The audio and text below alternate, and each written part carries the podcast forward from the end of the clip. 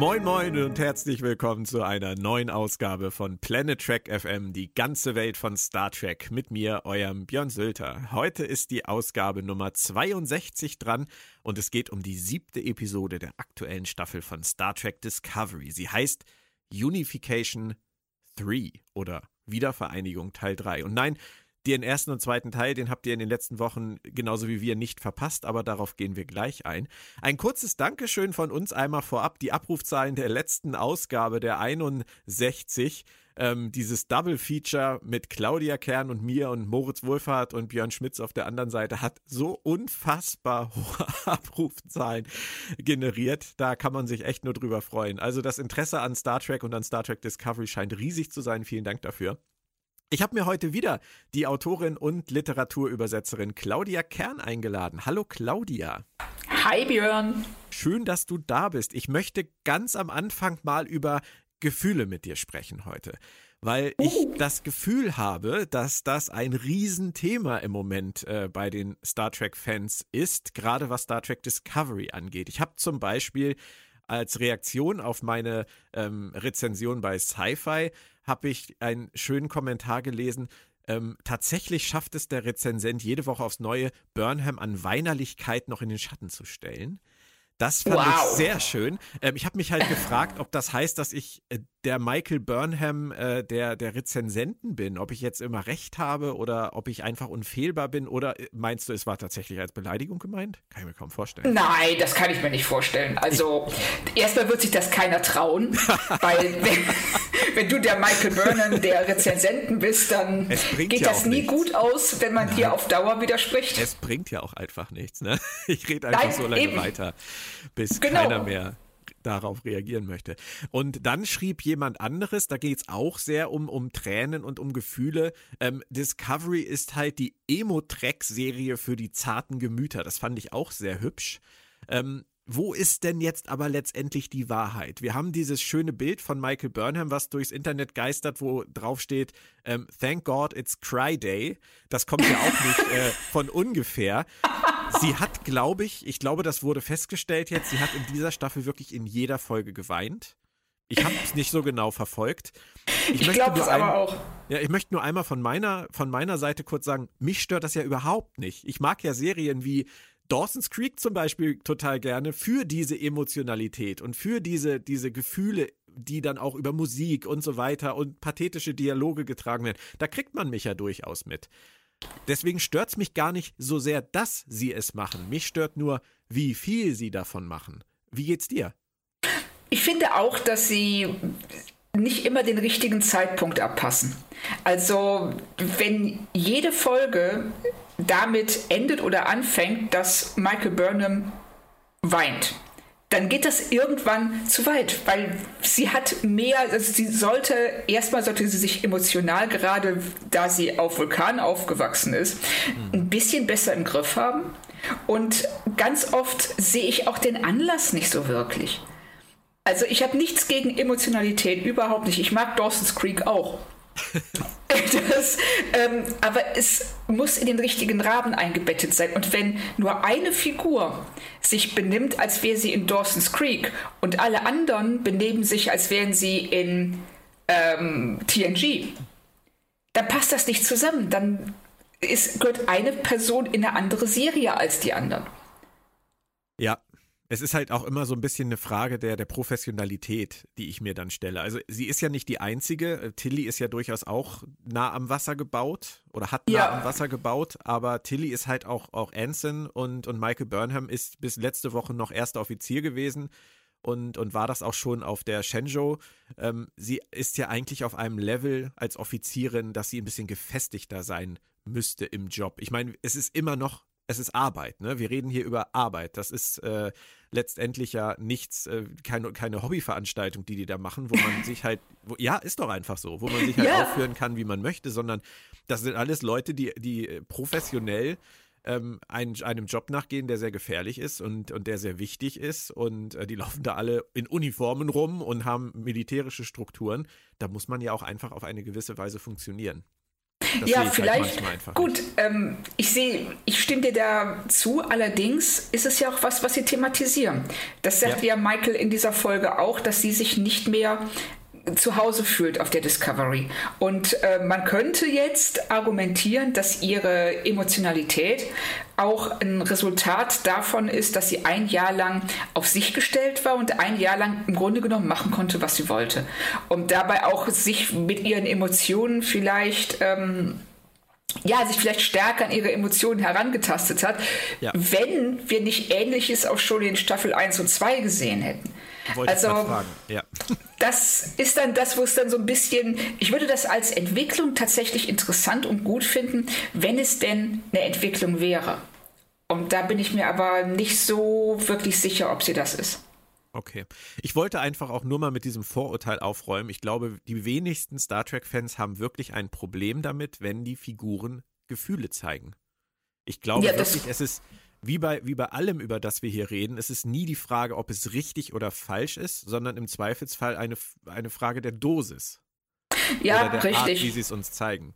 Ja. Genau, also ähm, ich erinnere dann, das war ähm, in irgendeiner Biografie, war das in der Biografie von, ähm, wie heißt sie denn, die damals die ähm, äh, Star Trek-Kampagne in den 60ern geleitet hat, die dann dazu geführt hat, dass. Ähm, ja, danke schön.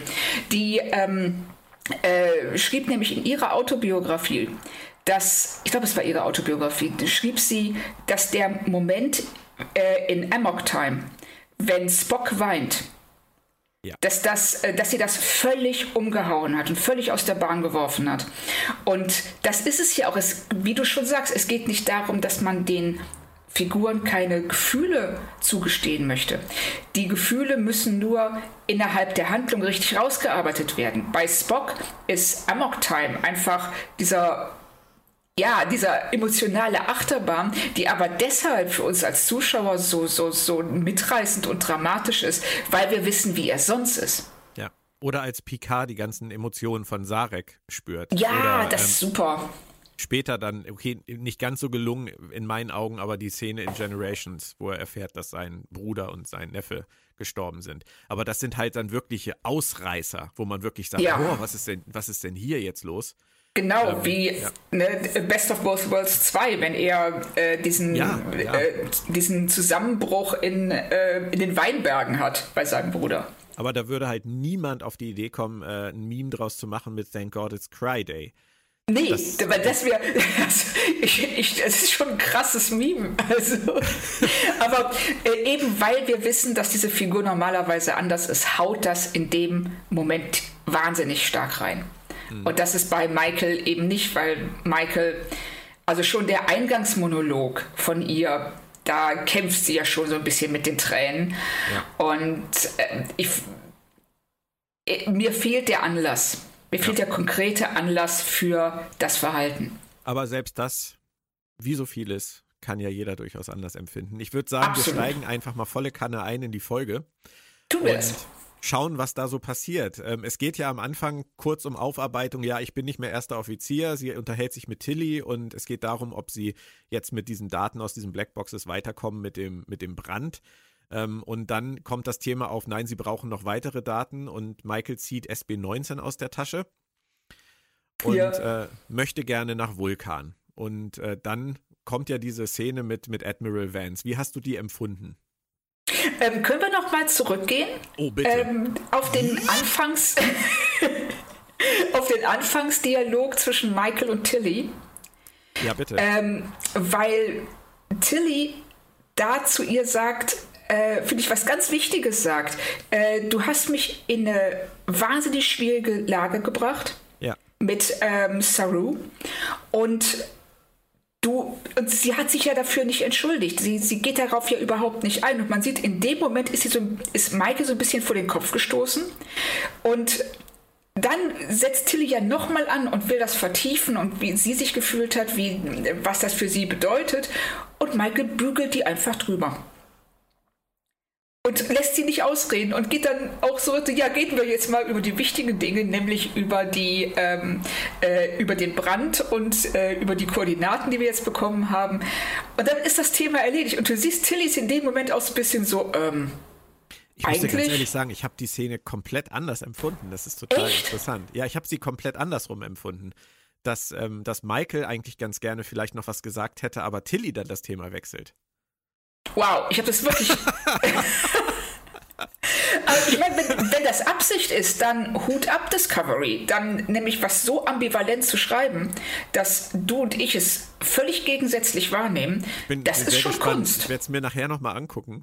Ich auch. Ich gucke es mir auch nachher nochmal an. Als du eben anfingst zu reden, habe ich tatsächlich wirklich geglaubt, dass du das Gleiche sagen willst, was ich auch gedacht habe. Nämlich, dass ich es ja. total krass cool fand von Tilly, dass sie ihr nicht die Möglichkeit gibt, weiter darauf einzugehen, sondern ihr halt sagt, du hast mich in eine scheiß Lage gebracht, aber Du kriegst ja, jetzt ja, hier Moment. keine Absolution.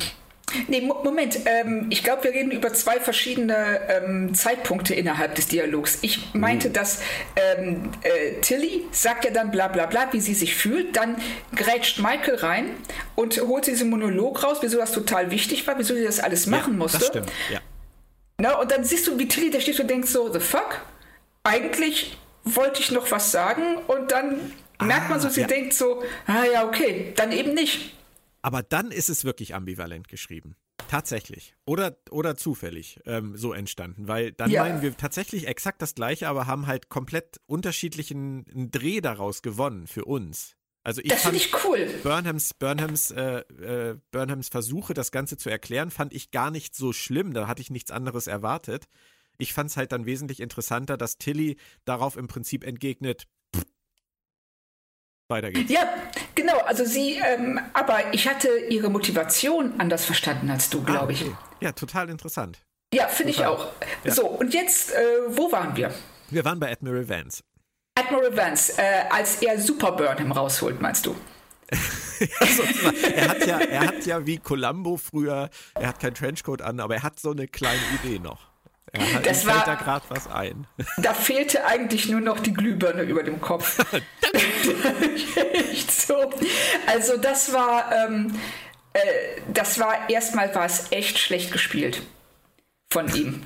Also Schade. dieser, Guter Mann das war eigentlich. ganz, ganz schwach. Also das, er steht da, schnippt mit den Fingern, sagt, ha, Moment, wir haben doch noch eine Geheimwaffe im Arsenal, nämlich Michael Burnham, Spocks Schwester. Was, yeah. Er hat ja recht. Er hat vom Prinzip her ja recht, aber er bringt das auf eine so, mh, mm, so eine, so eine ähm, gewollt überraschte Weise ja, ja. rüber. Ich weiß, was du meinst. Ne, so, so, es soll so wirken, als ob ihm die Idee gerade kommt, aber es wirkt halt null so. Mhm. ja, der hat halt auch mal einen schlechten Tag. Aber ja. er hat dann, er, er holt die Waffe dann raus und ähm, dann ist eigentlich ja auch alles klar, wie das weitergeht. Äh, man muss dann nach, nach Vulkan fliegen und äh, Vulkan heißt nicht mehr Vulkan. Nein, also das fand ich auch sehr überraschend. Nie war.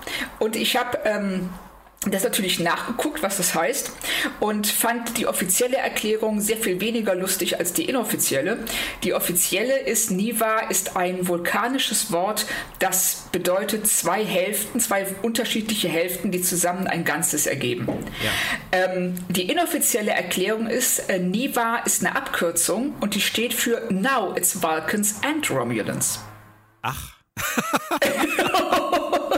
das ist lustig. Die finde ich besser. Ja.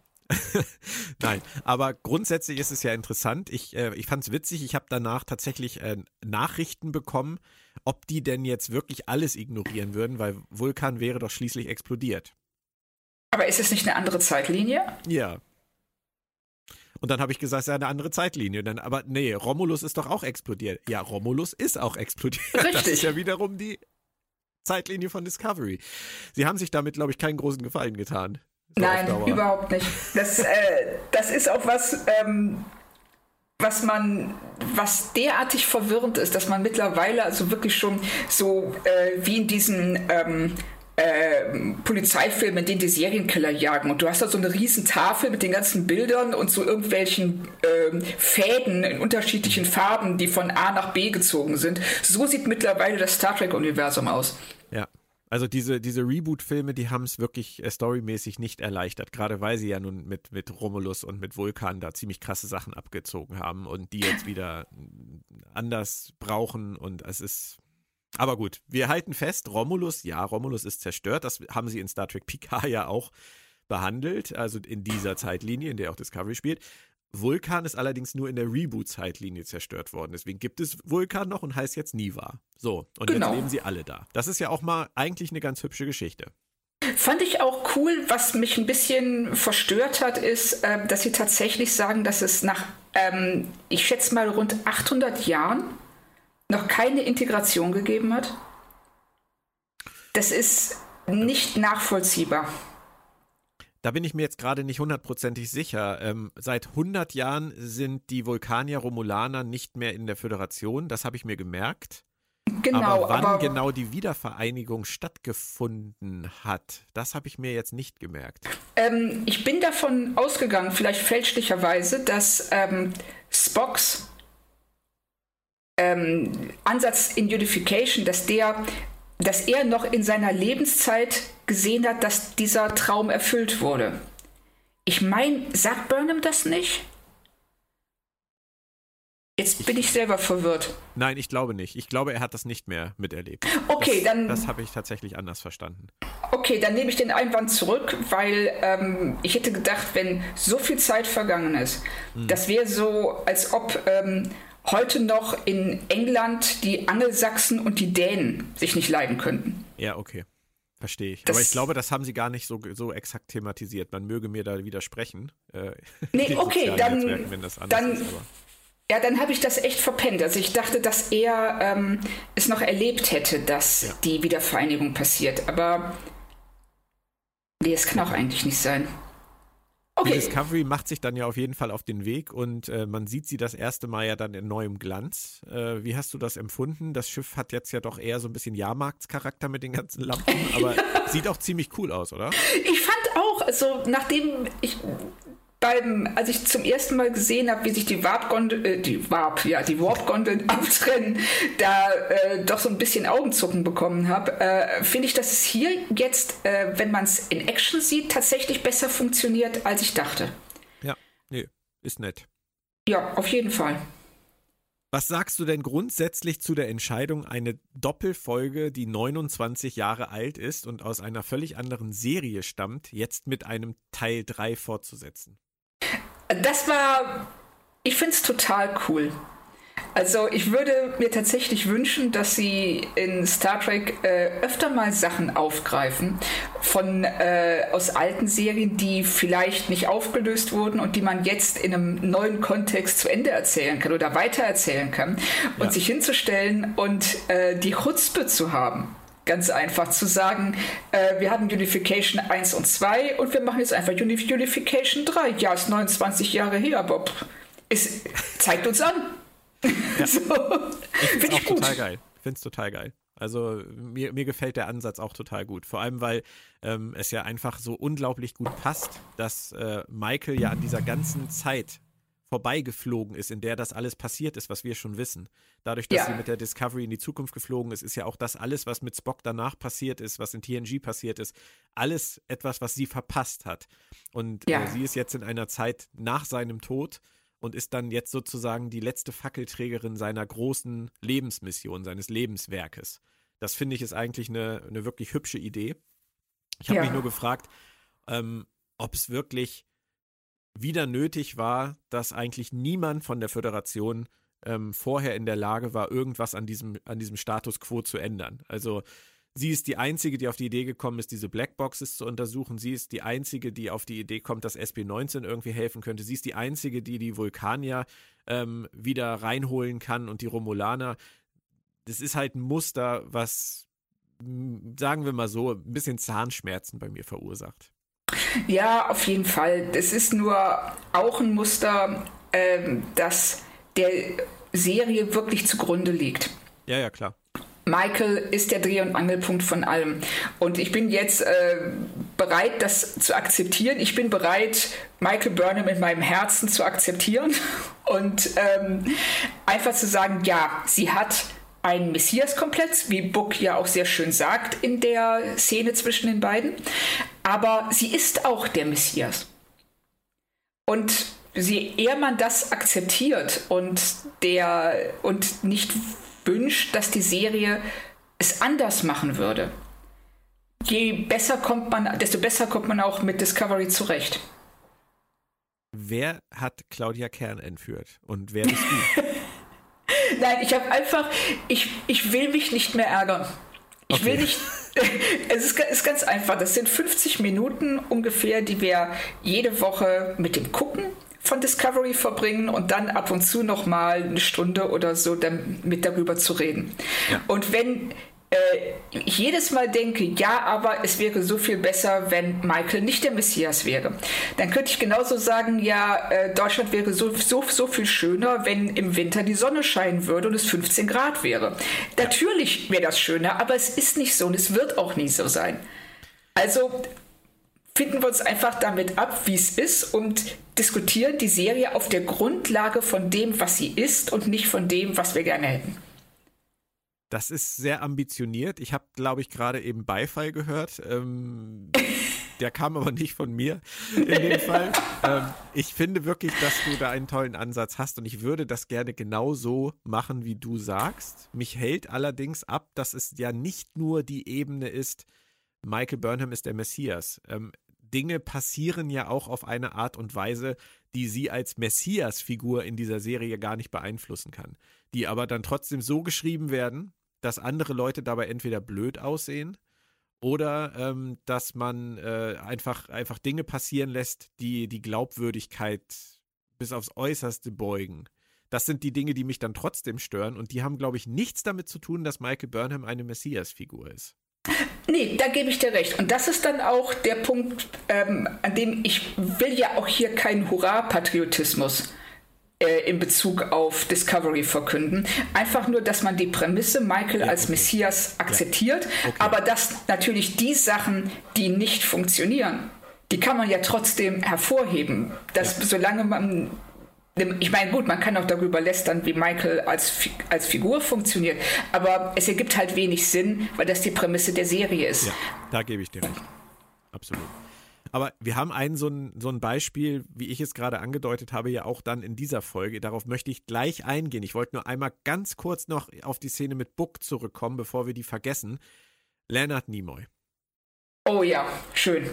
Haben sie doch wirklich, wirklich schön gemacht. Haben sie super gemacht. Also das, äh, ich finde auch in dem, wenn Michael vor dem ja, vor dem Media Player steht und äh, zögert, bevor, so, äh, bevor sie auf Play klickt. Das, ich kann das total nachvollziehen, weil sie ja nicht weiß, was sie jetzt. Sie sieht ihren Bruder dann 80, 90 Jahre älter als vorher. Und äh, wie sie auf ihn reagiert, das fand ich auch tatsächlich äh, von ihr sehr, sehr gut gespielt. Und dann natürlich, dass man Nimoy sieht und so, das, das war schon, da haben sie sehr, sehr schön den Bogen geschlagen zurück zu TNG. Und sogar in der deutschen Synchronisation hört man die Originalspur aus TNG. Oh, cool. Das ist natürlich auch sehr hübsch, dass sie das gemacht haben, dass sie es nicht nachsynchronisiert haben, denn da gibt es ja immer im Deutschen diese Probleme mit den Audiospuren und äh, mit der Qualität und so, aber sie haben es gemacht und das finde ja. ich toll. Super. Ähm, das ist eine gute Sache, auch dass man die anderen beiden Spock-Schauspieler, die jetzt in dieses Prime-Universum gehören, Ethan Peck und ich habe jetzt leider den Namen des kleinen Jungen vergessen, ähm, dass man die auch in dieser Szene nochmal sieht. Das finde ich auch sehr hübsch gemacht. Das passt alles gut zusammen. Ja. Und ähm, deswegen haben sie es da für mich auch ganz gut gelöst. Ähm, aber jetzt kommen wir dann zu der Sache, die mich dann äh, wieder etwas gestört hat. Und zwar, Michael Burnham ist in einer Lebenskrise. Und Michael Burnham ja. reist, weil sie als einzige auf eine Idee kommt, was man machen könnte, nach Niva. Und natürlich steht auf Niva die Lösung für ihre Lebenskrise und für ihre Mission auf Niva in Gestalt ihrer Mutter bereit, die inzwischen zur Kovat Milat gehört und äh, perfekt geeignet ist, beide Dinge für sie jetzt zu regeln. Und da an diesem Punkt sage ich halt einfach, nö. Ja, ich stimme dir zu. Also das war eine, also das nennt man, glaube ich, lazy writing. Ja, ich wollte. Wenn man es sich ne, wenn man sich beim Schreiben so bequem macht, dass man eine Lösung findet, die an den Haaren herbeigezogen ist, aber gerade irgendwie doch passt. Dabei finde ich es gar nicht schlimm, dass sie zu, zu den Kovat Milat gehört. Ich finde es auch nicht schlimm, dass die sie gefunden und aufgepäppelt haben Nein. und aufgenommen haben. Auch wenn sie ein Mensch ist, ich, ich kann, kann das alles akzeptieren, aber dass sie just in diesem Moment der Geschichte auftaucht. Ja, und dann auch genau die Funktion erfüllt, die sie erfüllen muss, damit die Handlung so läuft, wie ähm, die Autoren beabsichtigen. Ja. Also da haben sie sich keinen Gefallen mitgetan. Gut finde ich allerdings, dass damit die äh, Theorie, dass Michael Burnhams Mutter für den Brand verantwortlich ist, endlich vom Tisch ist. Das äh, war ja noch so was, was ähm, so als Droh, ja, als drohende ähm, dunkle Wolke vor uns stand, aber das scheint ja jetzt erledigt zu sein. Ja, aber dass der, der Brand entstanden sein könnte durch irgendwas, was mit diesem Zeitsprung zu tun hat, ist ja noch nicht vom Tisch. Nee, richtig. Von daher, aber ich glaube es auch eigentlich nicht mehr. Ich glaube, die haben eine, eine viel, eine viel freakigere Idee gehabt als das. Ich glaube es auch. Also jetzt ähm, wird ja auch so ein bisschen, es werden ja Zweifel an der Föderation gesät. Ja. Also kein nicht sehr erfolgreich finde ich. Ich glaube nicht, dass sie ähm, das so drehen, dass die Föderation, ähm, dass das am Ende die Bösen sind. Kann ich mir beim besten Willen nicht vorstellen. Ich denke eher, dass man, ähm, dass man jetzt versuchen wird, in den nächsten Folgen klarzumachen, dass ja, dass die Föderation vom Prinzip her gut ist, aber sich vielleicht zu sehr in Imperium verwandelt hatte hm. vor dem Brand. Wir werden ja. sehen. Ja, das haben sie ja ganz nett angedeutet. Das kann natürlich ja. sein.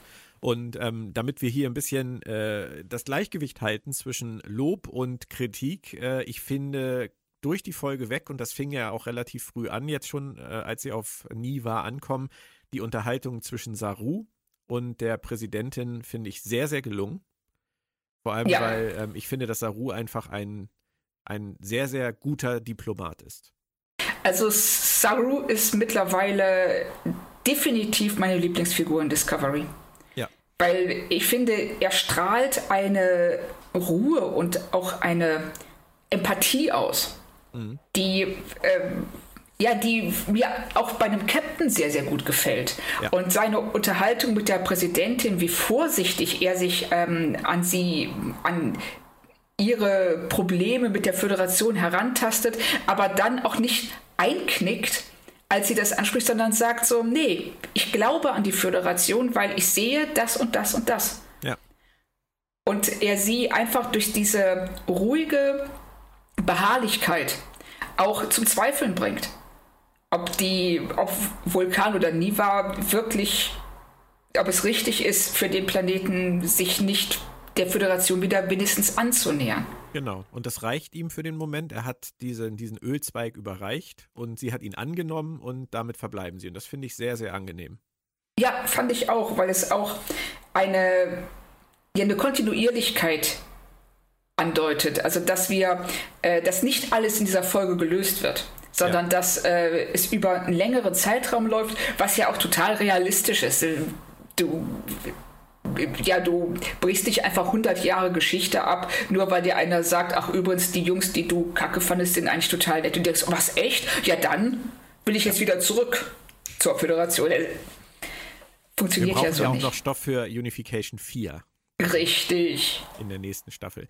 Nein, aber das, das auf jeden Fall dazu. Und was ich finde, äh, was man an der Figur der, der Gabrielle Burnham auch sehr, sehr schön ablesen kann, das ist etwas, was mir bei der Folge wieder sehr extrem aufgefallen ist, dass dieses Pendel zwischen gut und nicht gut für mich persönlich halt immer so hin und her schwingt. Ich finde es nicht gut, wie sie sie einführen, weil ich es einfach überstrapaziert, ich, ich, finde, sie überstrapazieren die, den Gevatter Zufall an diesem Punkt, dass sie gerade jetzt in diesem Moment da ist, wie gerade gesagt. Ja. Aber alles, was danach kommt, also wie sie mit Michael umgeht, wie sie ihre, ihre neuen Kenntnisse, die sie erworben hat, wie sie ihre neue Lebensweise einbringt, um mit Michael zu sprechen, wie sie sie dann auch vor dem Quorum, da kommen wir noch zu, dann nachher auseinander nimmt, ähm, das ja. finde ich dann wieder nett. Weißt du, das ist halt, der, der Ansatz ist scheiße, aber das, was dabei rauskommt, ist dann für mich wieder okay. Also es ist so ein Hin und Her für mich. Es ist so ein Wechselbad der Gefühle. Ja, das ist ja das, was Discovery äh, ausmacht. Also schon seit der ersten Staffel, dass es immer, dass es ein Pendel ist. Das Pendel schlägt mal in Richtung, oh Gott, das will ich gar nicht sehen, bis hin zu, boah, das ist total super, was sie gerade machen. Ja. Und auf dem Weg dahin deckt es wirklich alle emotionalen Stufen und auch kritischen Stufen ab, die man haben könnte. Und das ist schon faszinierend. Das ist, was mir auch immer wieder auffällt, ist, und das war auch hier mit Gabrielle und Michael, dass sie, dass Discovery ein ganz großes Problem mit den Sachen hat, die sie zeigen und den Sachen, die sie nur erzählen. Also auch mit äh, Michaels Mutter, vieles davon, was sie erzählt, hätten wir sehen müssen. Vieles, ja. was Michael in ihrem Monolog anspricht, hätten sie besser gezeigt, anstatt ja. es zu erzählen. Ja. Es, ist, es wirkt so ein bisschen läppisch, die Mutter jetzt so zurückzubringen. Vor allem, weil ja, ihre, ihre Rückkehr ja eigentlich vollkommen irrelevant ist. Nur ihre Funktion ist wichtig. Und, ja, man hatte, ähm, hm. man hatte eh so gemerkt, dass sie sich mit den offenen Fragen übernommen haben. Der Burn, was ist mit ihrer Mutter? Books Fähigkeiten spielen keine Rolle mehr. Nein. Die ja in der ersten Folge noch so hervorgehoben wurden. Ja. Und jetzt hat man einfach gedacht, so, man beißt in den sauren Apfel, bringt sie auf, bringt Gabrielle auf diese äh, antiklimaktische Weise zurück, damit ja. man wenigstens ein, ein, ein Fass zugemacht hat ja. und sich auf den Burn konzentrieren kann. Das haben sie nicht sehr geschickt gemacht, aber jetzt ist es wenigstens hinter uns. Und überlegt mal, wir haben ja nicht nur, wir haben ja nicht nur Books Fähigkeiten oder so, sondern wir haben ja zum Beispiel auch noch Groll, also Grudge. Ja. Ähm, was ist mit dieser Katze los? Wir haben die Frage, was ist überhaupt mit Detmar los? Ähm, ja. Da ist jetzt seit, seit Wochen, also seit Folgen schon nichts mehr passiert, nachdem sie zu Kalber gesagt hat, sie, sie wäre vielleicht bereit, mal irgendwann drüber zu reden. Ist das Thema jetzt gegessen? Ich bin, echt, bin echt irritiert.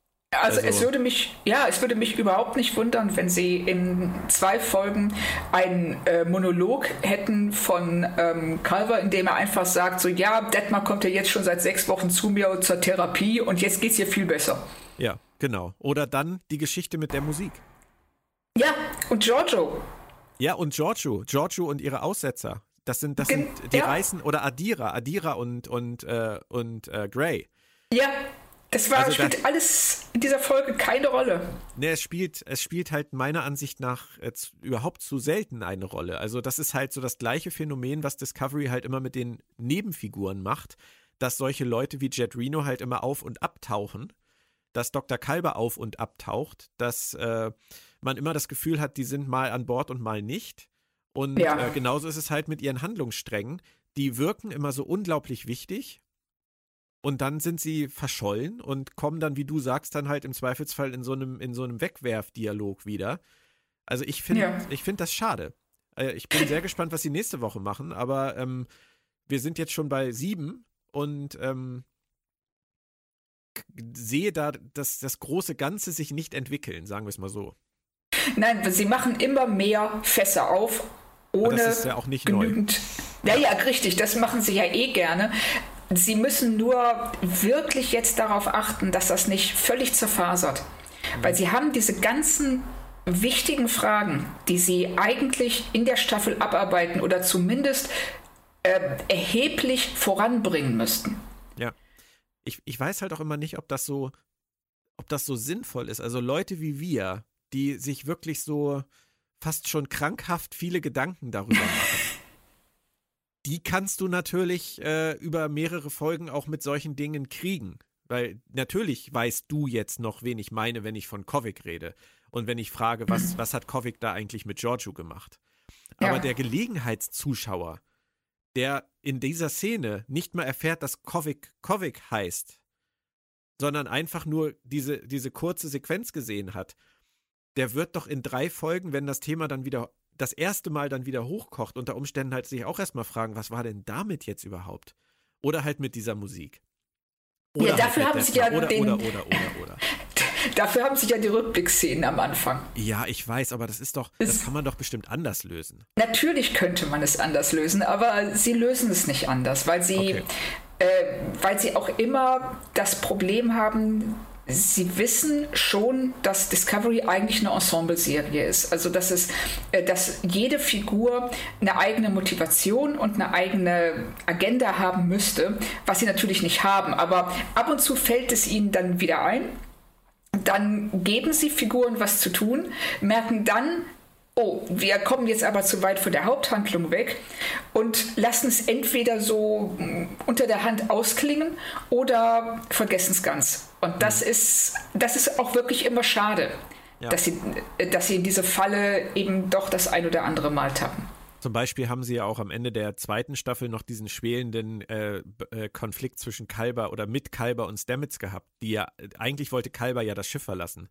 Ja. Und ist dann erst im letzten Moment wiedergekommen. Und er hat ja eigentlich auch große Probleme mit seinem, mit seiner Tod Todeserfahrung gehabt, die er gemacht hat. Was ja jetzt auch in dieser Staffel bisher nicht thematisiert wird. Er ist ja bester Laune. Und ähm, das kommt wahrscheinlich auch irgendwann mal aus dem Nichts wieder. Aber das hätte man ja auch schon wieder viel eleganter lösen können, als uns jetzt zu suggerieren, es sei alles wieder gut. Ja, richtig. Sie haben nur das Problem der begrenzten Zeit.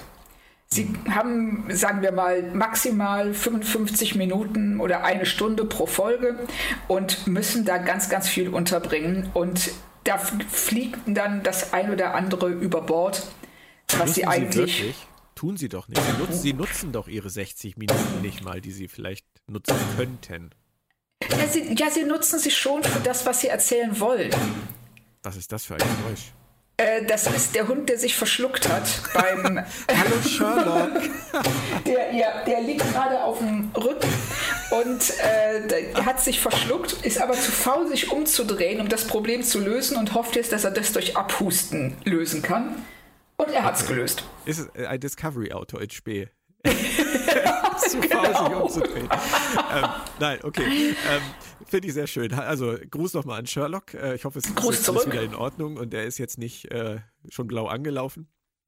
Äh, ähm, nee, es scheint alles wieder in Ordnung zu sein. Nein, aber das ist ja wirklich, du hast ja recht, das ist etwas, was sich durchzieht. Das ist ja auch offensichtlich etwas, was sie genauso wollen. Und ähm, es fällt mir nur an solchen Stellen und in solchen Gesprächen dann immer wieder auf, dass wir da wirklich noch so viele Fässchen schon wieder stehen haben die, ja. äh, die alle gar nicht uninteressant sind.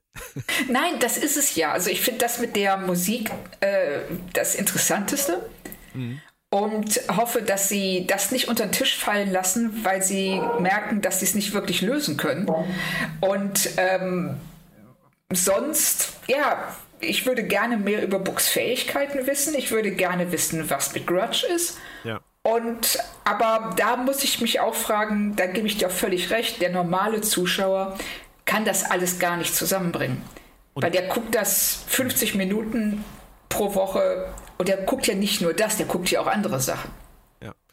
Ähm, was übrigens auch komplett über, unter den Tisch gefallen ist, was ich auch sehr, sehr schade finde, ist äh, der gute Mann auf seiner Station aus der Eröffnungsfolge, der die Werte der Föderation hochhält.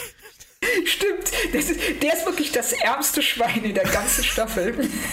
Der kommt dahin, der sitzt da, jetzt in, in, zweiter Generation, wartet drauf, dass jemand kommt, dann kommt jemand, dann hauen die ab und er sitzt wieder alleine da. Ja, und mit seiner Programmierbahn. Weißt du, so, so, eine, einfach nur so eine Dialogzeile. Ich habe da jemanden kennengelernt, um den müssen wir uns wirklich mal kümmern, den müssen wir hierher holen. Der hat hier auch eine tolle Funktion verdient. Ja, ne? genau. Ne? Da fliegen wir jetzt einfach mit der Discovery mal kurz hin, weil wir können es. Das Richtig. ist auch wichtig. Wir holen ihn und dann ist er hier und dann ist er hier der neue, was auch immer. Ja, der, der Stationsadministrator, sonst irgendwas. Vielleicht hat sich Michael auch einfach gedacht, der sitzt da schon so lange. ja, wir wollen ihn nicht aus seiner vertrauten Umgebung rausreißen. genau. Lass uns jetzt mal kurz zu dem Quorum kommen. Michael hat da ja durchaus eine gute Idee. Ähm, ihr, ihr Ansinnen wird ja erst abgelehnt und dann nutzt sie ja ihre, ähm, ihre, ihr Wissen von der vulkanischen Kultur, das sie ja nun mal hat, und, und verlangt, äh, dieses Quorum einzuberufen, ähm, bei dem sie dann ihre ihre Gedanken sozusagen vorbringen und verteidigen kann auf einer wissenschaftlichen Ebene. Das Erste, was ich dich gerne fragen möchte, warum findet das auf der Discovery statt? Das war das Erste. Also das hat mich, das, mein größter Frustrationspunkt in dieser Folge ist, dass sie, sie uns Vulkan nicht zeigen oder Niva. Dass ja. wir die ganze Zeit über dem blöden Planeten kreisen in der Discovery und keine Sekunde, also ich hätte das gern gesehen. Ich meine, wir fliegen zum, wir haben jetzt hier ähm, Niva, daneben Vulkanier und Romulaner zusammen. Ich möchte wissen, wie das aussieht. Und wir hängen nur, wir sehen, wie die Sonne aufgeht über Niva. Ja, super. Aber wir sehen nicht, was aus diesem, dieser Planet, also wie die Leute zusammen leben, was, da, was es da gibt. Stattdessen bauen sie diesen Raum auf mit diesem vulkanischen Zeug drin, was ja mit einer Ernsthaftigkeit auch ähm, vollzogen wird, als ob es hier ums Ponfar ginge. Und ja, und das war's. Ich bin mir auch gar nicht so sicher, ob die Vulkanier ähm, wirklich so drauf sind, dass die für eine wissenschaftliche Anhörung Fackeln anzünden würden. Ja, ich finde das auch alles sehr pathetisch. Ja. Die werden Gerade da so ein ganz kleines bisschen hinterwäldlerisch, finde ich, gezeigt. Gerade bei, bei einer Sache, die jetzt wirklich wissenschaftlich begründet werden soll. Ich meine, ja, dass die, ne, dass die bei, bei, bei Spocks, äh, äh, damals bei Spocks Szene in äh, Star Trek ähm, drei ähm, natürlich da ganz viele Fackeln und Gongs haben und, und äh, diese Prozession und so, das ist überhaupt keine Frage, aber es geht hier wirklich nur um eine wissenschaftliche Anhörung. Ja, und das fand ich auch wirklich lustig, mit welcher Ernsthaftigkeit und mit welchem Pomp das inszeniert ja. wird. Und das ähm, war schon so ein bisschen seltsam, vor allem wenn man bedenkt, dass die äh, Vulkanier immer als so ähm, asketisch und minimalistisch ja. geschildert ja. werden. Und das war schon schwer nachvollziehbar. Ich dachte auch tatsächlich, dass ähm, als dann kam sie, ja, wenn du das verlierst, dann wirst du getötet. Es hätte mich nicht gewundert, wenn sie das gesagt hätten. Nein, okay, aber dieses Quorum findet statt und es ist ja grundsätzlich auch eine gute Idee. Eine gute Idee, da auch einen Vulkanier, einen Romulaner und einen, wie wird er nochmal gleich bezeichnet? Vulko, das habe ich vergessen. Romu, Romula, Romu, Volkula. Ja, irgendwie. Die, die Ro Romo vulkanische Bevölkerung, ein, ein, Abgesandter, uh, whatever. Das ist eine Abgesandte war es natürlich auch. Ja. Aber sie haben das sehr schön gemacht und Michael fängt ja auch an, wissenschaftlich zu begründen. Und dann kommt Mama. Und ja, Mama sagt, du bist nicht ehrlich. Und äh, ja, vielleicht, Mama kannst du, vielleicht kannst du meinen Satz beenden. Und ab diesem Punkt geht es nur noch abwärts. Oh ja, und auch. Nein, ich meine, ab diesem Nein. Punkt geht es im Quorum nur noch um Michael Burnhams Gefühle. Es, genau. Und das ist. Ähm, mir, mir ist eh aufgefallen, das spielt da auch mit rein. Das ist inszeniert wie ein Sportfilm diese ganze, ich sag mal, es ist ja praktisch eine Gerichtsverhandlung. Und äh, die ist inszeniert wie, äh, wie Rocky. Ja. Also wir haben Michael, sie ihren Ansatz hat, die denkt, äh, sie kann das Ding stemmen. Ähm, sie bekommt dann im Grunde genommen den Kinnhaken von demjenigen, von dem sie dachte, dass sie sich äh, auf ihn verlassen kann, nämlich der reine Vulkanier, der Purist. Und wird dann geschlagen. Dann kommt die Motivationsrede ihres Trainers, in dem Fall Mama. Oh, sie geht zurück, und erringt den Sieg, weil sie sich äh, an diese Motivationsrede hält und sich selber mit einbringt, um den Sieg zu erlangen. Es ist wirklich original Rocky, die ganze ich find, Szene. Ich finde dein, dein Bild viel, viel schöner als meins, weil ich habe die ganze Zeit gewartet, dass Arabella Kiesbauer auftaucht und diese Nachmittags-Talkshow zu Ende moderiert. Das war für mich halt, oder, oder äh, die Frau Calvas, die ja immer so schön gesagt hat früher, äh, du musst es hier und hier begreifen, also im Kopf und im Herzen. Und ja. äh, so wirkte das für mich halt. Und ich habe mich die ganze Zeit nur gefragt, was zur Hölle geht in den Köpfen dieser Romulaner und Vulkanier vor allem, das, da alle das, rumsitzen und genau. sich dieses Schauspiel, dieses menschlich-emotionale Schauspiel zwischen Mama und Tochter da antun müssen. Ja, und vor allen Dingen, die äh, überhaupt keinen Referenzpunkt haben, worauf sich das bezieht. Die sitzen da erstmal, fragen, wo kommen die eigentlich alle her? Warum sind die da? Da sitzt, also ist auf einmal dieser ganze Zuschauerraum voll Föderationsleuten, voll Romulanern und Vulkaniern. Wie soll ich mir das vorstellen? Sind die irgendwie da unten ähm, auf Niva losgezogen und gesagt so, ähm, habt ihr Bock mit drauf zu kommen? Wir haben da so ein Quorum. Oh ja, ich habe gerade nichts vor, klar. so, ja, so. Bringt eure Fackel mit und den Gong da hinten. So. Also ganz seltsam. Und dann ähm, geht Mama hin und ähm, zählt also alle Verfehlungen von Michael aus den letzten drei Staffeln auf. Du siehst, Mike steht da so wirklich wie so ein, wie so ein Kind, das sagt so, Mama, hör auf. Und, und die Romulaner ja. sitzen und die Vulkaner sitzen da, da so, was ist denn hier los? Und, aber die Präsidentin, und das ist ja dann das, was Gabrielle anfangs sagt, äh, es geht nicht nur um die drei, die vor dir stehen, es geht auch um das Publikum. Und dass sie eben die Präsidentin äh, im Kopf hatte, als sie das sagt, und dass Michael diese Ehrlichkeit zeigen muss, um ihr zu imponieren und ihr zu sagen, dass die Werte der Föderation doch die richtigen sind.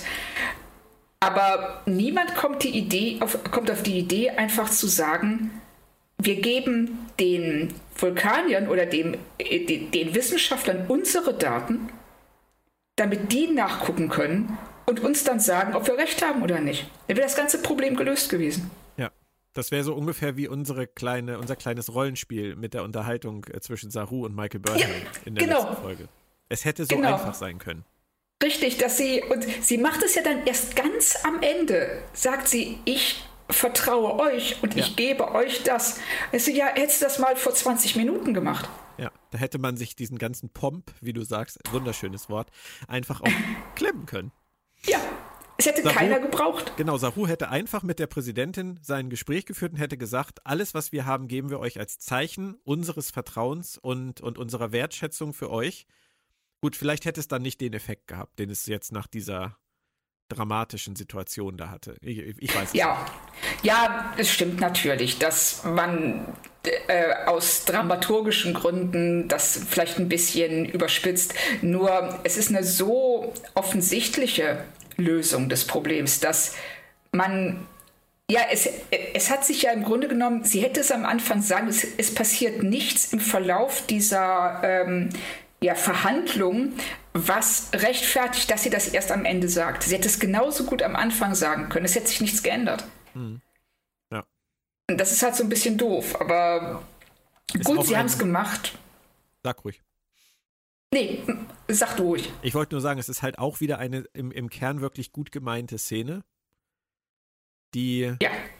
darunter leidet, dass sie den Fokus irgendwie verlieren, meiner Meinung nach. Richtig. Oder den Fokus für meine Begriffe falsch gesetzt haben. Völlig. Also indem sie das, das ist auch das, also wenn man so eine Motivationsrede hat, wie in Sportfilmen, es ist immer eine Rede, die sich zwar an die Person im Film richtet, aber eigentlich an die Zuschauer.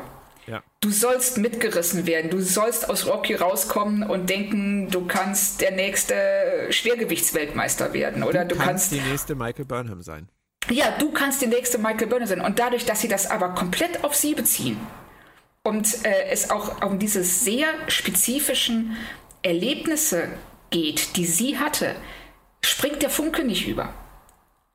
Und du sitzt, äh, deshalb bleibst du als, äh, wenn du das, wenn du die Folge siehst, bleibst du immer so ein bisschen außen vor, weil du äh, nicht in diesen, weil es zu wenig mit dir also zu, zu, wenig um allgemeingültige menschliche Probleme und Emotionen geht und zu sehr um ihre spezifischen. Hm, verstehe. Was denkst du denn, was die Autoren uns versuchen damit zu sagen, dass sie ja uns doch sehr deutlich äh, an die Hand geben, wir wissen, dass Michael Burnham eine Messias-Figur ist, dass wir uns sehr deutlich an die Hand geben, wir wissen um die ganzen Verfehlungen von Michael Burnham. Was ist die Message? die die Autoren uns versuchen zu vermitteln, damit, dass sie uns immer wieder auch so drauf stoßen, was wir ja eigentlich selber wissen und kritisieren, aber dass die ja offensichtlich das Gleiche auch wissen. Ja, Verstehst, sie wissen es. Ja, ich glaube schon. Also, ich denke, sie wollen uns zeigen, dass. Ich weiß es nicht. Hm. Ich weiß es wirklich. Also, jetzt, wo du das so, wenn du das so formulierst,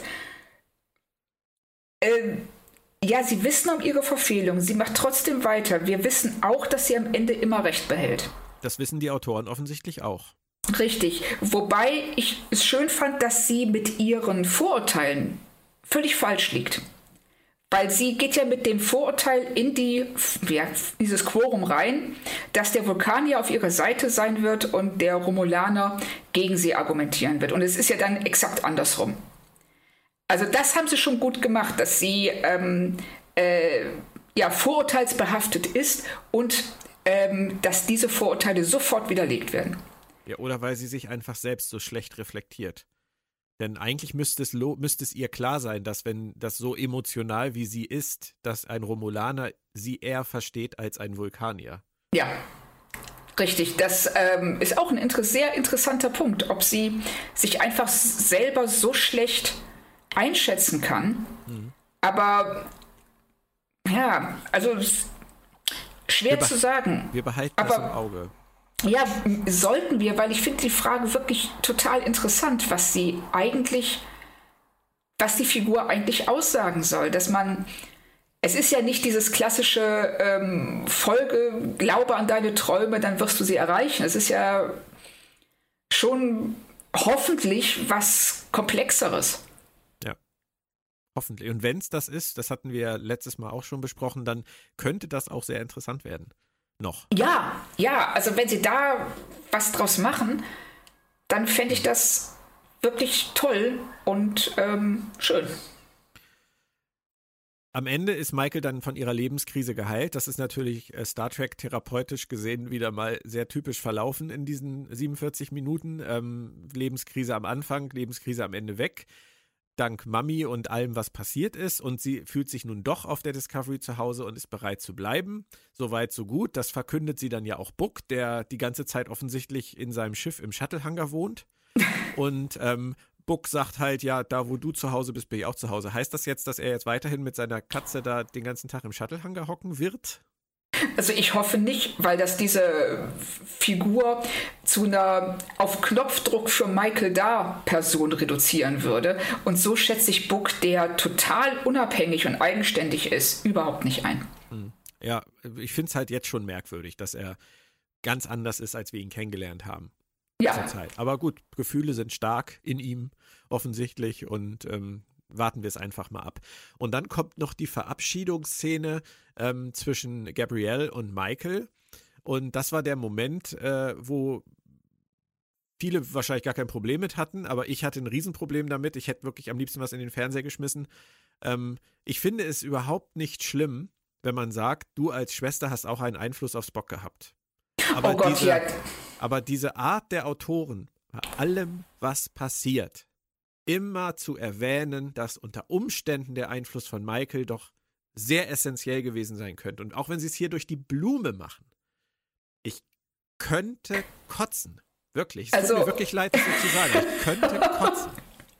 Also ich finde, wenn du das als durch die Blume bezeichnest, dann will ich nicht wissen, was du als offensichtlich bezeichnest. weil, weil das war wirklich, das war der Moment, äh, wo ich, wenn die Folge nicht eh schon gleich zu Ende gewesen wäre, ich hätte am liebsten den Bildschirm ausgemacht und wäre ins Bett gegangen. Einfach nur so, okay, das war's, ich bin raus aus der Nummer. Ja. Das, äh, das war für mich ungefähr ähnlich schlimm wie die Szene äh, mit der Trill, ja, Oberpriesterin und wie auch immer, äh, die dann Michael ähm, den, die dann den, impliziert, ja. dass Michael auch ein Host bekommen könnte, ja. ein Wirt bekommen könnte. Und äh, das war hier so ähnlich, ja, wie, wie, ne, welchen Einfluss du auf Spock hast. Niemand darf alleine etwas erreichen. Nein. Sie muss immer in irgendeiner Weise damit äh, dafür verantwortlich sein. Und das fand ich in dem Moment, gerade weil es um eine Figur geht, die wir seit Jahrzehnten kennen und die mit Kirk und McCoy, zwei wahnsinnig starke Weggefährten an der Seite. Richtig. Genau, also fand ich das schon sehr anmaßend. Ja. Ist natürlich nicht anmaßend von Michael, sondern in dem Fall einfach nett gemeint von der Mutter oder ja. von, der, von der Präsidentin oder von wem auch immer, aber es geht mir auch wirklich gar nicht um die, um die erzählerische Ebene, sondern es geht mir wirklich um diesen, diesen Impuls der Autoren, das immer irgendwo unterzubringen. Und du hast es gerade richtig gesagt, mit dem Trill-Host ist es das gleiche gewesen oder auch mit Nan, die bei der Verabschiedung sagt, du machst alle besser. Ja. Es muss immer noch am Ende noch einmal kommen, Michael. Ja, richtig. Mega. Und Mega. ja, und weil es und das ist auch wieder das, was ich meine mit, äh, mit Show and Tell, was sie zeigen und was sie sagen. Sie sagen über Michael, du machst alle besser. Du, sie sagen, du hattest diesen Einfluss auf Spock, aber wir, sie zeigen es nicht. Wir sehen das nie mit eigenen Augen, was sie jetzt so genau besser macht, welchen Einfluss sie genau hatte. Ja, das stimmt. Und äh, auf das Thema, was du gerade angesprochen hast, kommen wir, was, was jetzt, es darf nie um jemand anders kurz gehen, kommen wir nachher auch noch, denn wir haben noch einen ganzen Block jetzt vor uns und den habe ich extra aufgespart, weil er eigentlich nichts damit zu tun hat für den Moment. Saru sucht einen neuen ersten Offizier und ähm, hat sich offensichtlich entschieden, dass er noch nicht endgültig beschließt, wer es wird, sondern er sucht für den Moment einen Acting First Officer. Und ähm, da gibt es sicherlich ganz verschiedene Herangehensweisen an dieses Thema. Er fragt Tilly und ich möchte ganz gerne von dir einfach mal wissen, was dein erster Impuls war, als du diese Frage an Tilly gesehen hast. Äh, mein erster Impuls war natürlich. Weil er konnte keinen anderen fragen, weil keine andere, keine andere Figur ist ausgearbeitet. Okay. das ist das Hauptproblem, dass ähm, sie können nur Tilly nehmen, weil wen sollen sie sonst nehmen? Die sind gehen, alle. Gehen wir mal kurz durch. Wen, wen, hätten wir denn von den uns bekannten Figuren noch gehabt? Also Giorgio sicherlich nicht. Ähm, das wäre saulustig. Dr. Kalber ähm, oder äh, alle nein, medizinischen Personal kommen nicht in Frage. Genauso kommt Stamets nicht in Frage. Sie, ähm, sie könnten also äh, Lieutenant Nielsen nehmen. Die hatte zumindest schon mal die Brücke. Richtig, und das wäre auch, ähm, erstmal ist sie schon Lieutenant, das wäre logisch. Äh, sie könnten Detmer nehmen. Ja, aber die ist Pilotin. Das ist jetzt vielleicht, das sind, das sind, glaube ich, so Konflikte. Ähm, ich glaube, der, der erste Offizier muss ein bisschen freier sein. Also sie hätten sie dann als Pilotin abziehen müssen. Da hätte er die genau. interne Struktur zu sehr verändert, wahrscheinlich. Reese? Reese oder Bryce? Bryce oder heißt, genau. heißt ja. Ja, bestimmt, wobei ich jetzt gar nicht genau weiß, was die für, für einen Rang haben, aber wahrscheinlich auch. Weiß ich auch nicht. Ähm, würde ich, da sie Brückenpersonal sind, würde ich es auch fast vermuten. Ja, aber ähm, dann sagen wir, hätten wir also einen von diesen dreien gehabt. Denn Reno ja, sicherlich auch nicht. Und ähm, nein. von daher also Reese und Bryce und, und Nilsson. Das wären so vom Brückenpersonal die einzigen uns bekannten Figuren gewesen, die man hätte nehmen können. Richtig.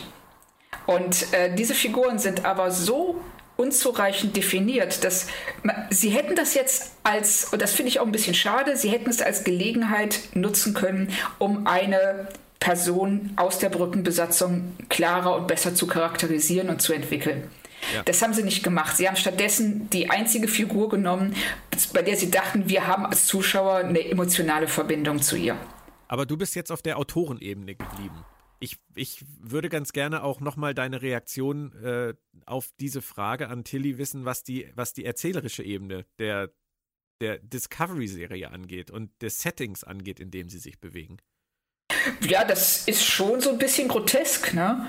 Also, das.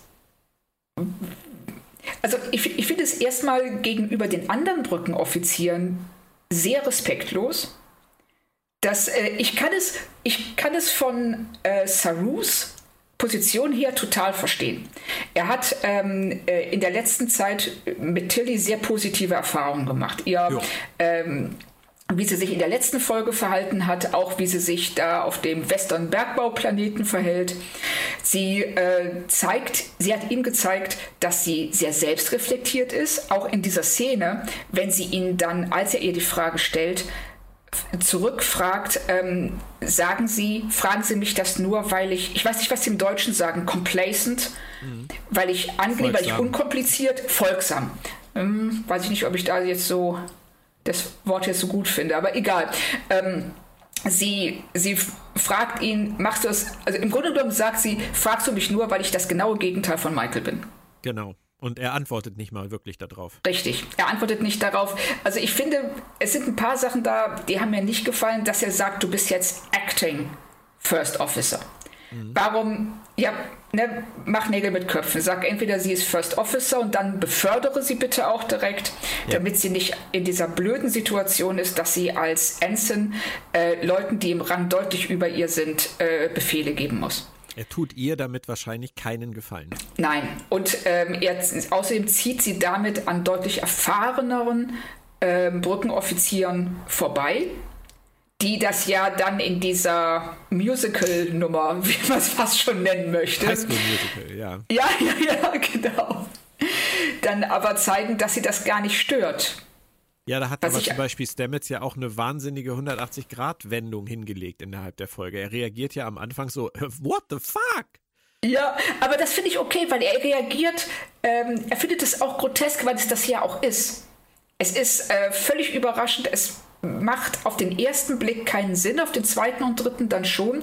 Und da gestehe ich ihm zu, dass er die Folge damit verbracht hat, über seine Reaktion nachzudenken und zu erkennen, dass er das gar nicht schlimm findet und dass es nur so eine, ja, so, ein, so, ein, so, ein, so eine Bauchreaktion war, so ein Bauchgefühl war, dass er dann aber erkannt hat, dass äh, er damit leben kann, dass er gut damit klarkommt, wenn sie ihm Befehle gibt. Äh, leben, leben kann ich damit auch total gut. Du weißt, dass ich Tilly mag und es ist eine super Chance für die Figur jetzt auch wieder ähm, auf ganz andere Arten ausgebaut zu werden, wenn sie es nutzen.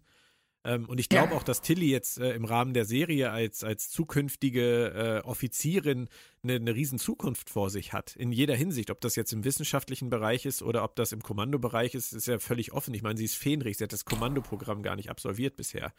Ja. Aber ich halte die ja für, für toll. Ähm, und gönne das ja auch der Figur auch von Herzen. Aber ähm, ich finde halt einfach auch aus allen Gründen, die du auch genannt hast, auf einem Schiff, das, das doch letztendlich diese militärische Struktur hat, hätte es x andere Optionen gegeben, die er hätte vorher äh, wahrnehmen müssen. Und wenn es denn halt jemand von, von Admiral Vance äh, Staff gewesen wäre. Ja, das, ich hatte auch so ein bisschen auf äh, Willa gehofft. Ja. In dem Moment. Aber wie hast du denn auf die Frage reagiert? Als Saru Tilly fragt, möchtest du erster Offizier werden? Ich, ich muss ehrlich sagen, ich fand's albern. Ja. Weil, ähm, ich hab, ich musste halt relativ zügig äh, an, an Harry Kim denken und habe nur gedacht, sie machen jetzt alles wieder gut, was sie bei Harry Kim halt verkackt haben. Ja. Ähm, ich musste dann allerdings auch direkt an, an äh, so jemanden wie Robin Leffler denken oder Wesley Crusher, ähm, wo ich mich halt gefragt habe, ob jemand auf die Idee gekommen wäre, ähm, die zum ersten Offizier zu machen. Und äh, das, ist, ist, das ist absurd. Ich meine, du, grotesk ist das richtige Wort dafür. Du hast es ja jetzt schon zweimal benutzt. ähm, es ist grotesk. Und ich möchte mir halt einfach eine Sache auch gar nicht vorstellen. Sie zum ersten Offizier zu machen, heißt ja nicht, dass sie einfach jetzt nur sein, sein gute Launebär ist. Sondern wenn er, wenn er umkippt, oder sie in irgendeinem Feuergefecht sind und er gegen seine, gegen seine Stuhlkante knallt und, und ohnmächtig wird, dann muss Tilly, muss Tilly das regeln. Ohne Kommandotraining, ja. ohne Erfahrung. Und so emotional instabil, wie sie sie geschrieben haben zuletzt. Ist sie einfach. Ja. Sie, sie ist, das ist, das, ja, albern. Es tut mir echt leid. Das ist in diese, an diesem Punkt der Handlung, sie mit diesem, mit dieser Position zu belasten und sie dann auch noch als, als Acting First Officer zu bezeichnen und ihr, sie als Ensign zu lassen, halte ich für ja, hochgradig schwachsinnig. Ja, es ist, ähm, sie, es ist ein Eiertanz. Sie wollen ja. sich nicht äh, völlig darauf versteifen, dass sie jetzt erster Offizier ist. Sie wollen es auch erstmal laufen lassen, gucken, wie sich die Figur entwickelt in dieser Position. Aber ich sehe auch, das Hauptproblem ist, dass sie keine Autorität hat. Ja, aber die schreiben sie ihr ja. Die schreiben sie ihr ja letztendlich damit schon zu, dass alle sich dann am Ende versammeln und sagen, sag ja, sag ja, sag ja, sag ja, sag ja. Das ist ja, das ist, ja, in welcher Welt ist das so? Ich meine, ja. ist, das ist die Star Trek-Welt, klar. Jetzt kann man mir das wieder um die Ohren hauen. Natürlich, es ist die Utopie irgendwie noch, in der das möglich ist, aber ich, ich, ich nehme es ihnen nicht ab. Es ist zu schnell, zu viel, zu schnell und viel zu einfach. Ja, ja, und es ähm, hat eben so ein bisschen Geschmäckle, weil man weiß, dass äh, sie es nicht gemacht haben, weil es aus der Geschichte raus Sinn ergibt, sondern weil sie einfach die einzige Figur ist, die sie in dem Moment so weit ausgebaut haben, dass wir ein Interesse daran haben, sie, oder dass es für uns, also dass wir eine emotionale Verbindung zu ihr haben. Ja. Und was ich aber lustig fand, ist, dass dann nach diesem Sag ja-Moment ja. alle ankommen und sagen, ja, pass mal auf, wir haben hier die folgende Wunschliste, was ja impliziert, dass Michael deren Wünsche völlig ignoriert hat die ganze Zeit. so. Aber dafür, und das kommt jetzt wieder zurück auf das, was du eben gesagt hast, dafür gibt es natürlich eine Person, die diesen tollen Tilly-Moment, den sie da mit ihren Leuten erleben darf, wieder mal crasht mit hier bin ich, hier bin ich, hier bin ich, the burn, the burn, the burn. Und auf einmal ist die Aufmerksamkeit wieder komplett bei Michael. Ja, natürlich. Das, ähm, weil das, also das geht nicht, dass äh, die Aufmerksamkeit länger als drei Minuten auf irgendwem anders ruht. Dann wird Michael auch nervös. Das, ja. äh, Nein, aber, aber ich denke grundsätzlich, du hast es eben so schön gesagt, sie, sie wollten sie jetzt erstmal nur zum Acting First Officer schreiben, weil sie gucken wollen, wie entwickelt sich die Figur. Ich würde dir da vehement widersprechen. Ich würde viel zynischer sagen, nein, das haben sie nur deswegen gemacht, weil sie am Ende der Staffel was anderes vorhaben. Die haben kein okay. Interesse daran, wie Tilly sich in dieser Funktion entwickelt. Die kriegt, am, die kriegt im Zweifelsfall am Ende der Staffel einen feuchten Händedruck oder ähm, was auch immer und hast du gut gemacht, Kind, und jetzt machst du mal erstmal deine Ausbildung weiter und lässt jetzt die Großen wieder ran. Meinst du? Meinst ja. du, dass sie das machen? Oder, oder sie wird halt am Ende der Staffel tatsächlich richtiger erster Offizier und Lieutenant befördert von Captain Michael Burnham. Oh wow, das ich hoffe sehr, dass du dich irrst. Also ich würde mir wünschen, in meiner Welt, in meiner rosarot gefärbten Welt heute, sieht es so aus, dass die äh, Produzenten die Schauspielerin von Tilly so toll finden, dass sie ihr mehr zu tun geben wollen. Und deshalb haben sie Tilly zum ersten Offizier befördert, damit sie mehr Screentime hat und äh, sie sehen können, wie sich die Figur entwickelt und dann die Entscheidung treffen können, ob sie sie befördern und in dieser Position festigen oder ob sie was anderes mit ihr machen. Wie ist denn deine Vision vom Ende der Staffel? Mit welchem Captain, welchem ersten Offizier und in welcher Position Michael Burnham gehen wir in Staffel 4? Also, ich glaube, dass wir, äh, ich glaube, dass Saru Captain bleibt. Ich wage keine Aussage über Tilly, aber aus dem Bauch raus würde ich jetzt erstmal sagen, sie bleibt erster Offizier. Und ich glaube, dass sie Michael so eine Art Sonderstellung geben. Dass sie vielleicht nochmal Cronenberg rausholen und sie ja, ich, ich bin mir echt nicht, ich bin mir echt nicht sicher. Die haben schon so oft Dinge gemacht, die völlig aus dem Nichts rauskamen. Aber was ich mir wünschen würde, ist, dass sie ähm, äh, Michael zu einer Art Sonderbeauftragten der Föderation machen, irgendwas, was sie aus der Hierarchie der Discovery rausnimmt. Hm, so eine Art Liaison-Offizier äh, ja, genau. zum Beispiel zu Kovic und Giorgio. Genau, sowas in der Art, dass sie ähm, an Bord bleiben kann, aber eben nicht mehr Teil der Befehlskette ist. Das wäre tatsächlich alles, was du gesagt hast, würde ich sofort kaufen. Saru Captain, Tilly beweist sich im Rahmen dieser Reststaffel noch so sehr in der Rolle des ersten Offiziers, dass Saru sie dann am Ende auch zum Lieutenant befördert und mhm. das Acting streicht.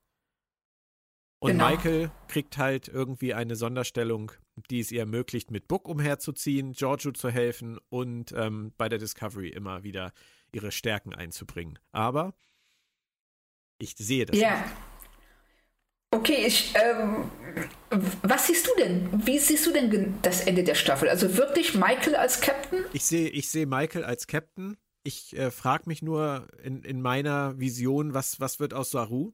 Weil ich mir nicht vorstellen kann, dass Saru wieder den ersten Offizier für Michael Burnham gibt. Nein. Der könnte dann höchstens was ganz anderes machen. Wenn, Aber dann müssten ja. sie ihn, müssten sie praktisch entweder ihn rausschreiben, das werden die im Leben nicht tun. Nee. Ich kann mir nicht vorstellen, Doug nee, nee. Jones ist so toll in der Rolle. Ja. Das stimmt. Also, sie könnten ihn dann. Es würde auch keinen Sinn machen, ihn vom Schiff zu nehmen, weil er so in diese Hierarchie auch integriert ist und sich ähm, und auch in diese Besatzung integriert ist, im Gegensatz zu Michael. Mhm.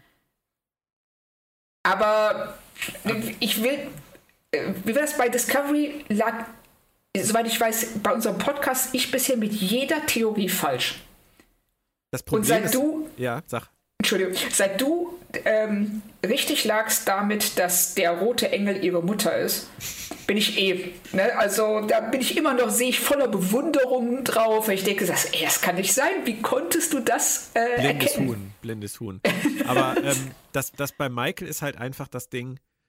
Ich, ich habe von Anfang an bei dieser Serie das ganz klare Gefühl, dass das das ist, was sie immer wollten. Sie wollten uns immer den Weg Also am Ende der, am Anfang der ersten Staffel macht sie einen Fehler, wird äh, ins Gefängnis gesteckt, verliert ihren Rang, dann geht, kommt sie zurück auf die Discovery und fängt an, sich wieder hochzuarbeiten und ist am Ende der Staffel dann wieder ähm, erster Offizier.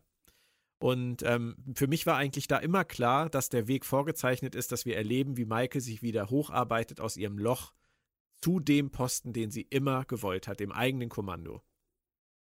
Und ich denke, ja. dass die Serie an diesen Punkt kommen muss. Nicht, weil ich das so gut finde oder weil das so sein müsste in, in, in meinen Augen, sondern ich glaube einfach, dass das der Bogen der Serie ist. Und ähm, ich denke, dass sie nach dieser dritten Staffel so endlich so weit sein müssten, sich das zu trauen, wenn sie es noch machen wollen. Damit die vierte Staffel dann halt tatsächlich The Adventures of Ma Captain Michael Burnham in Space sein kann, wo sie dann auch wirklich alle, alle äh, Möglichkeiten in der Hand hat, die Abenteuer auch zu dominieren als Captain der Serie. Ja, ich verstehe die Logik völlig und, ähm, und ich könnte mir für Michael und auch für diesen Serien, diesen Handlungsbogen würde es total Sinn ergeben. Ich sehe nur nicht, wie sie das mit dem Rest der Handlung kombinieren können oder mit, nee. gerade mit dem Rest der Figuren. Ich auch nicht. Wir haben aber zum Beispiel auch in jeder Staffel Discovery bisher einen anderen Captain gehabt. Lorca, Pike, Saru. Stimmt. Und ich denke, das wird so bleiben. Beziehungsweise okay. wird, wird äh, Burnham dann halt ab der vierten Staffel, wir wissen ja auch gar nicht, wie viele Staffeln es noch gibt, aber auf jeden Fall ab der vierten. Ich glaube, es gibt eigentlich keine andere Lösung. Also ich hoffe, dass du dich irrst, ja, okay, weil ich, ich finde auch. Ich Saru als Von Captain Herzen. wirklich super. Ja, und wir werden sehen. Also ja, wir werden sehen. Wenn sie es machen, dann muss es tatsächlich von Vance kommen. Ja. Und es muss einen sehr, sehr guten Grund dafür geben. Wie lautet denn jetzt nach diesem ganzen Hin und Her und dem äh, Gong, der immer weiter von links nach rechts, ach nee, das Pendel war es nicht, der Gong, ähm, im Schein der Fackeln hin und her schwingt und äh, hat sich das Experiment gelohnt? Würdest du sagen, die Folge war gut? Würdest du sagen, ähm, es war zu viel drin, was, was wehgetan hat? Kriegst du ein Fazit zusammen? Ich, äh, ich tue mich mit der Folge wirklich schwer zum, ich finde, es ist eine sehr starke Zweiteilung zwischen der ersten und der zweiten Hälfte. Ich fand die, ähm, das Quorum in der zweiten Hälfte größtenteils wirklich langweilig. Und auch weil die Figuren sich nicht nachvollziehbar verhalten. Ähm, ich fand den Handlungsstrang um Tilly seltsam. Äh, Saru und die Präsidentin war das Highlight. Spocks Auftauchen war toll. Aber wenn, ich, wenn du mich jetzt zwingen würdest, sagen wir mal, Sterne zu vergeben, dann würde ich sagen, wohl mit Wohlwollen drei von fünf. Das habe ich mir ja schon lange abgewöhnt. Aber ähm, wenn, ich, wenn ich darauf jetzt reagieren müsste, würde ich dir, glaube ich, recht geben. Also ich glaube auch, dass ich so in dem Bereich mit Wohlwollen liegen würde, wenn man, ich versuche das dann für mich im Kopf immer so in Prozent umzubauen, weil ich damit irgendwie yeah. besser was anfangen kann. Das wären 60 Prozent, da würde ich fast sagen, es ist zu wenig. Ähm, ich glaube, ich wäre so irgendwo zwischen 65 und 70 Prozent mit Wohlwollen, aber mehr kann ich halt aufgrund der Punkte, die mich stören, einfach nicht geben. Also dafür ist es dann doch zu viel. Ja, also ich finde auch, ähm, Sie haben sich mit dem Titel Unification 3 dann doch keinen Gefallen getan, weil die Messlatte von Unification 1 und 2 schon ziemlich hoch hängt. Und die Folge kommt an ihren Titel nicht heran. Ja, aber das würde ich Ihnen gar nicht zum Vorwurf machen, weil ich finde Ja, doch schon. Ja? tatsächlich? Ja, ja, doch schon. Also wenn du, wenn du mit so großen Steinen um dich wirfst, dann solltest du dein Ziel auch treffen. Und ich finde, das verfehlen sie doch so ein bisschen. Also ohne jetzt die Folge schlechter reden zu wollen, als ich sie fand. Hm.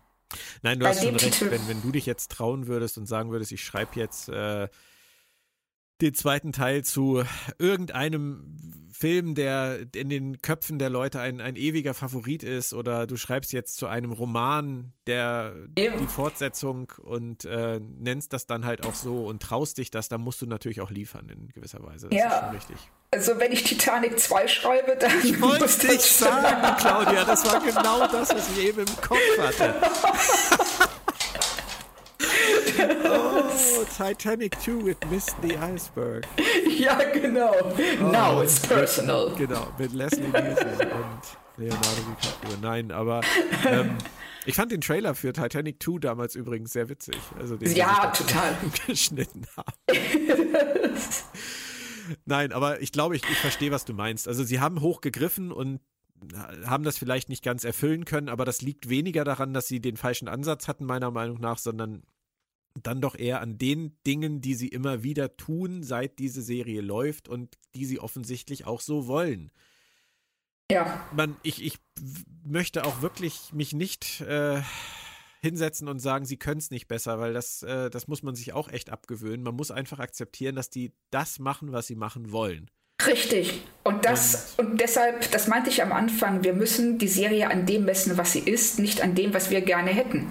Und die Autoren, das sind ja keine schlechten Autoren, das sind auch keine äh, unerfahrenen Produzenten, das ist keine Amateurveranstaltung, sondern es ist was, sie haben sich was überlegt, sie setzen das um, sie setzen es für uns als äh, in der zuschauenden Position mal besser, mal schlechter um, aber sie wissen schon, was sie tun, größtenteils, glaube ich. Das sagt wieder mal, das, das sagt wieder mal Claudia Kern, wo ich mich wieder frage, wo ist sie hin? Wer hat sie ersetzt? ähm, wir gehen noch mal ganz kurz auf die, auf die Twitter-Fragen ein. Da sind doch ein paar jetzt noch gekommen. Vielleicht ist noch was bei, was wir noch nicht angesprochen haben. Hat Burnham jetzt gelernt oder wird sie versuchen, Tilly zu überzeugen, wenn sie bei Saru abblitzt? Ja, definitiv. Letzteres. Sie hat nicht gelernt, sie wird genau den Weg gehen. Ja, leider wird, wird wahrscheinlich darauf hinauslaufen. Könnte Admiral Vance der Bösewicht der Staffel und für den Burn mitverantwortlich sein? Oder ist es nur Zufall, dass er Admiral Layton aus DS9 ähnlich sieht? Wäre natürlich wenig innovativ, wenn es wieder einen Batmiral geben würde, fragt äh, Tobias EPK. Übrigens, das eben davor war TK von und zu Hause. Das soll ich ja nicht unter den Tisch fallen lassen. Ah. Also Admiral Vance. Ich glaube, ich, also ich hoffe nicht, dass er der Böse ist. Das wäre tatsächlich. Ähm, äh, Entschuldigung, das wäre tatsächlich sehr äh, konventionell von Star Trek. Ich glaube, auch Bauchgefühl sagt, er ist nicht der Böse, aber er weiß definitiv mehr, als er zugibt. Genau das würde ich auch. Ich mache es mir jetzt sehr einfach hier, aber es ist tatsächlich so. Genauso hätte ich es auch gesagt. Ähm, jetzt kommt von Euderion Infinity, der Fangruppe, kommt eine Frage, die wir haben wir schon besprochen. Die wichtigste Frage, die mir gerade nicht aus dem Kopf geht, hat eigentlich irgendjemand mal Mr. Sahil auf der Relaisstation Bescheid gesagt, dass er die Föderation gefunden hat? Oder wartet er immer noch auf eine Antwort von Bernhard? Also ja. ich, hätte, ich, ich hätte gerne eine Folge, die sich nur um ihn dreht. Ja, es wäre doch schön, und wenn Michael das irgendwann einfällt, siedend heiß. So wie, genau, wie Vance in dieser ja. Folge so, ah, ah, Moment, da, da ah, Sahil. Genau, das wäre das, das wär eine so geile letzte Folge der Staffel. Die fliegen, ja, wir müssen jetzt selber los. Aber so, ah, verdammt, Sahir. das letzte Einstellung, einfach eher wieder so ganz traurig vor seiner Föderationsfahne sitzt. nee, wie er sie verbrennt. Oh ja, noch, er noch besser. Er hat aufgegeben. Genau, er verbrennt die Föderationsflagge und hisst die klingonische und steht dann nur, guckt in die Kamera und sagt, Kapla.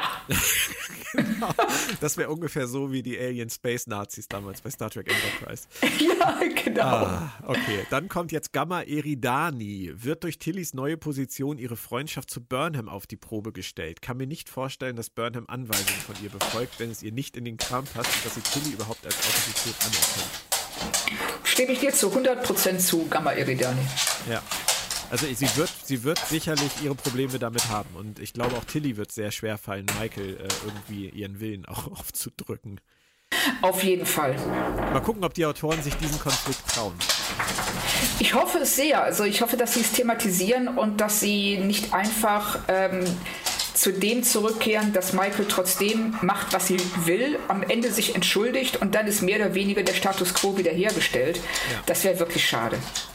Gamma Eridani fragt auch noch, weil ja die Gründungsmitglieder Vulkan, Andor und Erde das Handtuch geworfen haben. Teller auch? Ist die UFP überhaupt noch der Weltenbund, der es war, mit denselben hehren Zielen? Die Discovery hat das irgendwie gar nicht abgeprüft. Ja, ist nicht das Einzige, was sie nicht abgeprüft haben, wenn man ehrlich ist. Ja. ja, aber das ist eine gute Frage und eine, und ich hoffe, sie thematisieren das. Definitiv. Ähm, ist ja im Prinzip auch das gleich, die gleiche Frage wie mit, mit Burnham und Spock. Also man kann sich ja schon fragen, ob sie nicht vielleicht mal auf die Idee gekommen ist, mal Wikipedia zu befragen, was aus ihrem Bruder geworden ist. Es ist ja, Neugierde ist ja nun ein Teil ihrer Persönlichkeit. Und dass sie jetzt irgendwie ja. das ganze Jahr mit Book rumhängt und nicht einmal nachforscht, wer ihr Bruder geworden ist. Ich ja. weiß nicht. Ich glaub's nicht. ich, ich ja. kauf's ihr nicht ab. Nein, also das ist auch ähm, das, woran jetzt die Staffel so ein bisschen krankt, äh, sind die Zeitabläufe. Also, dass sie ein Jahr da gewesen ist, aber sie hat genauso wenig Ahnung von der Welt wie die Discovery, die vor gefühlten fünf Minuten da angekommen ist. Sie hat also kein, nicht mal irgendwie ein YouTube-Channel die letzten tausend Jahre im, in zehn Minuten. Irgendwie sowas. Ja. Das ja, vor allem, weil sie, ja, weil, weil sie auch den Burn erforscht hat. Und also es, ich, ich finde das unglaubwürdig. Ja, es ist nicht so. Sie haben das Problem rein erzählerisch, dass sie uns als Zuschauer sehr viel vermitteln müssen, was sie nicht vermitteln könnten, wenn Michael das gemacht hätte, was man von ihr erwarten könnte, sich nämlich mit der Welt auseinandersetzen.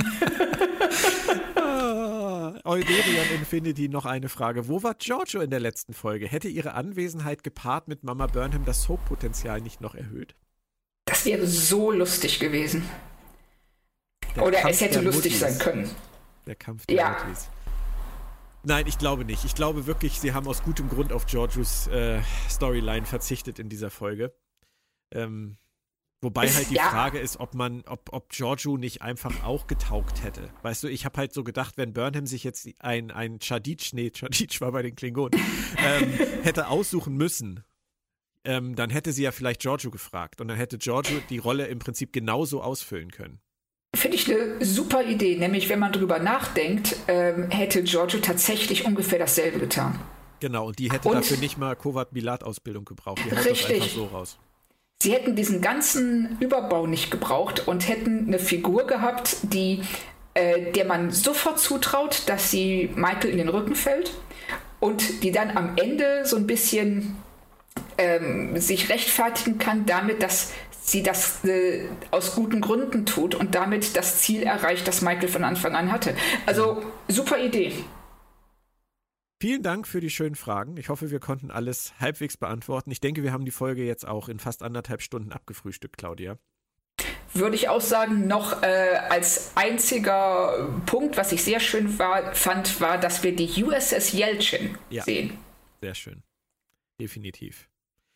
Aber das machen sie ja gerne. Wir hatten ja auch schon die USS Nork. Genau. von daher, ähm, das ist eine, eine schöne Art, die Verstorbenen zu ehren, sicherlich. Finde ich auch. Okay, alles klar. Und wie fandst du bei Mandalorian die Szene, wo ähm, der Kleine äh, wieder auf Reisen geht mit dem Mando und die Musik von Yoda im Hintergrund gespielt wird? Ja, schön. Wie komme ich jetzt darauf? Ich habe keine Ahnung. Ich bin auch gerade so, was ist denn jetzt los? Nein, das war tatsächlich der schönste Fernsehmoment der Woche für mich, die, das Yoda-Thema im Hintergrund. Ja, das war, das war auch wirklich gut. Da kroch mir dann tatsächlich die Gänsehaut hoch, muss ich sagen. Ja. Grüße an alle ähm, Mandalorian-Fans da draußen. Richtig. Und wir hören uns nächste Woche wieder, wenn es wieder heißt Star Trek Discovery, diesmal dann Folge 8. Und so wie ich das gesehen habe, geht es da mal wieder auf eine Mission. Und diesmal ist Book auch wieder im Spiel. Ich hoffe, ich habe nicht zu viel verraten, Claudia. Ist, glaube ich, kein, kein Problem. Problem. Book ist irgendwie dabei. Und äh, vielleicht dann ja auch wieder in dieser Konstellation. Hat mir sehr viel Spaß gemacht. Dir noch eine schöne Woche, Claudia. Dir auch, Björn. Mach's gut. Und ihr alle da draußen bleibt gesund und tschö, tschö. Tschüss.